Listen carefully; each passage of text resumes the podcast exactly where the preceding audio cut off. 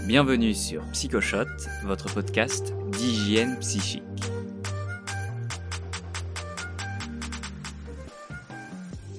La vérité, c'est que j'ai toujours eu toutes sortes de phobies. Je trouvais tout un tas de choses angoissantes. Genre les lames de fond ou les Pères Noël de centres commerciaux. Mais la chose que je crains le plus, c'est putain de clowns. Quand les clowns arrivent en ville, tout le monde change de trottoir.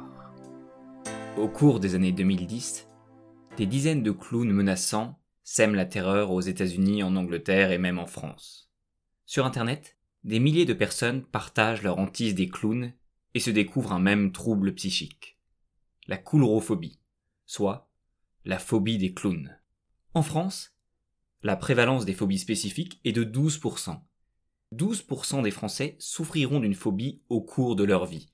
Il est très probable que vous ayez un ami, un membre de votre famille phobique. Dès lors, comprendre la phobie et savoir comment la traiter est un enjeu de santé publique. Il n'y a évidemment pas que la peur des clowns d'ailleurs.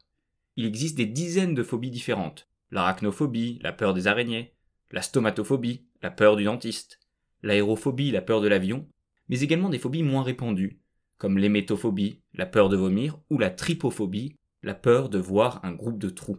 Vous avez peut-être aussi entendu parler de phobies qui paraissent absurdes, notamment l'anatidaphobie, la peur qu'un canard vous observe. J'en parlerai en fin d'épisode. À l'origine des phobies, il y a une émotion, la peur. Comme toutes les émotions, la peur a une utilité évolutive. Nous en parlions dans l'épisode 7 sur le stress. La peur permet de se protéger face à une menace.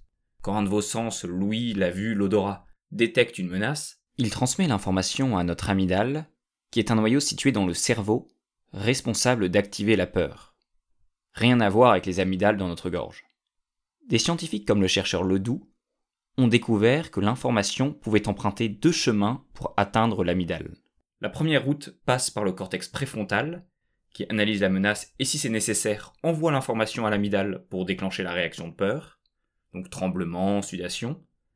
Mais l'information peut également emprunter une deuxième route, la voie rapide, et aller directement à l'amygdale sans passer par le cortex préfrontal. Dans ce cas, nous allons réagir avant de comprendre pourquoi. C'est ce qui se produit si vous entendez un ballon qui éclate. L'information emprunte la voie rapide et va directement à l'amygdale. Vous allez sursauter avant que votre cortex préfrontal vous rassure en indiquant qu'il n'y a pas de menace. Le chercheur Ledoux a mis en évidence un dysfonctionnement de l'amygdale chez les personnes phobiques, ce qui les conduit à ressentir une peur intense dans des situations qui ne présentent aucun danger. Pour parler de phobie, il faut que la victime vive une détresse importante quand elle est confrontée à l'objet phobogène. Ce qui la conduit d'ailleurs dans sa vie quotidienne à éviter à tout prix ces situations. Je pense au cas de Laura, une jeune femme souffrant de borbophobie, la peur des gargouillements, phobie qui l'a conduite à interrompre ses études. Elle était trop angoissée à l'idée d'avoir le ventre qui gargouille dans un amphithéâtre plein et que tout le monde se moque d'elle. Comme vous le voyez, la phobie a souvent un impact lourd sur la vie sociale. Si vous êtes un peu stressé quand vous prenez l'avion, on ne parlera pas de phobie, mais plutôt d'anxiété. De même, avoir peur quand vous faites face à une menace réelle, ce n'est pas être phobique. Si votre ami est terrifié à la vue d'un clown armé en pleine nuit, c'est normal. D'ailleurs, c'est même le contraire qui serait inquiétant, puisqu'une des caractéristiques des psychopathes, c'est justement qu'ils ne ressentent pas la peur. Il ne connaît pas la pitié, ni la peur, et rien au monde ne peut l'arrêter. Et il est ici pour te tuer. Mais nous en parlerons dans un épisode dédié. Comment apparaissent les phobies? Principalement trois origines. Prenons l'exemple de l'herpétophobie, la peur des grenouilles.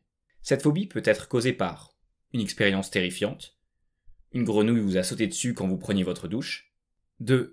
Un climat social propice, toute votre famille est terrifiée par les grenouilles, ou vous avez le souvenir de voir votre frère en panique devant une grenouille, ou 3. Une peur culturelle, une peur apprise. Une personne de votre entourage vous a raconté dans votre enfance que toucher une grenouille venimeuse pouvait vous tuer, et depuis, vous avez fait des cauchemars et vous ne pouvez plus vous approcher de grenouilles. La phobie n'est d'ailleurs pas le propre de l'homme. Une expérience a montré qu'un singe qui regarde des vidéos d'autres singes qui ont l'air terrifiés devant un serpent va développer une phobie. Si vous ne connaissez pas l'origine de votre phobie, pas de panique. On peut très bien soigner une phobie sans en connaître la cause. En revanche, il existe deux problèmes majeurs qui entravent le soin des phobies. 1.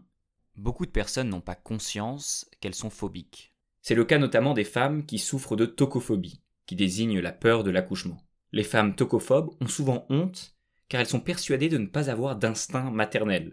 Et terrifiées par la possibilité d'un accouchement, elles décident parfois de continuer la contraception malgré un désir d'enfant. Le fait de comprendre que la peur de l'accouchement est une phobie qui peut être soignée est extrêmement réconfortant pour les victimes et peut leur permettre, si elles le souhaitent, d'être accompagnées pour avoir un enfant dans de bonnes conditions.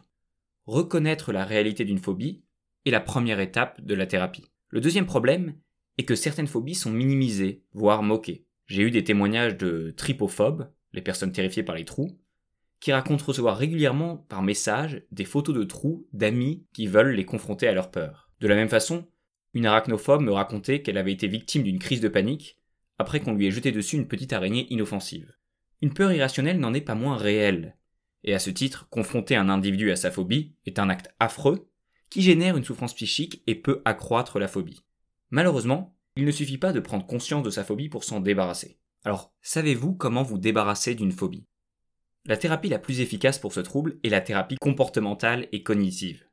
Le principe Le thérapeute expose progressivement le patient à sa phobie, tout en lui apprenant à gérer les pensées et les émotions liées à la phobie grâce à des exercices de relaxation. Si vous avez peur des araignées, vous allez d'abord parler de votre peur, puis observer des dessins d'araignées, des photos, des vidéos, la dernière étape étant de vous confronter à une vraie araignée. Ça peut vous paraître terrifiant, mais sachez que la thérapie est progressive. Le thérapeute passe à l'étape suivante uniquement si vous vous sentez prêt. Il existe d'ailleurs des thérapies en réalité virtuelle qui offrent également de très bons résultats. Donc que faire si vous rencontrez une personne phobique? 1. Respectez sa phobie. Il y a encore trop de patients qui témoignent de souffrances générées par les moqueries liées à leur phobie, souffrances qui pourraient être facilement évitées. 2. Conseillez-lui vraiment les thérapies comportementales. Il existe évidemment d'autres approches, mais les études scientifiques indiquent que ces thérapies sont de loin les plus efficaces. Elles peuvent changer une vie en quelques séances seulement. Dernier point. Je n'ai pas parlé des phobies les plus étranges, comme l'anatidaphobie, la peur qu'un canard vous observe, la nanopabulaphobie, la peur des nains de jardin, ou encore la phobie administrative, dont se disait victime le ministre Thévenoud, et qui expliquait selon lui le fait qu'il ne paie pas ses impôts. Comment peux-tu croire des conneries pareilles? Je n'en ai pas parlé car a priori, ces phobies n'existent pas. Comme le rappelle le chercheur Pascal de Sutter, en théorie, nous pouvons développer tout type de phobie. Si un individu vous frappe violemment avec un nain de jardin, vous pourriez, en théorie, associer votre peur à cette sculpture et devenir nanopabulophobe. Mais en pratique, on n'en a jamais vu.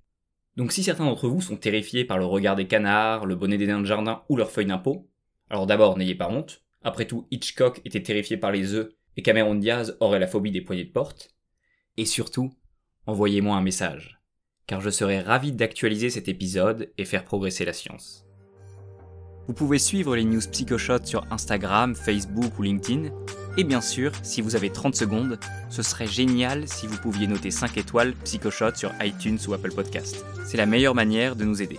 À la semaine prochaine pour un nouvel épisode et d'ici là, prenez soin de vous.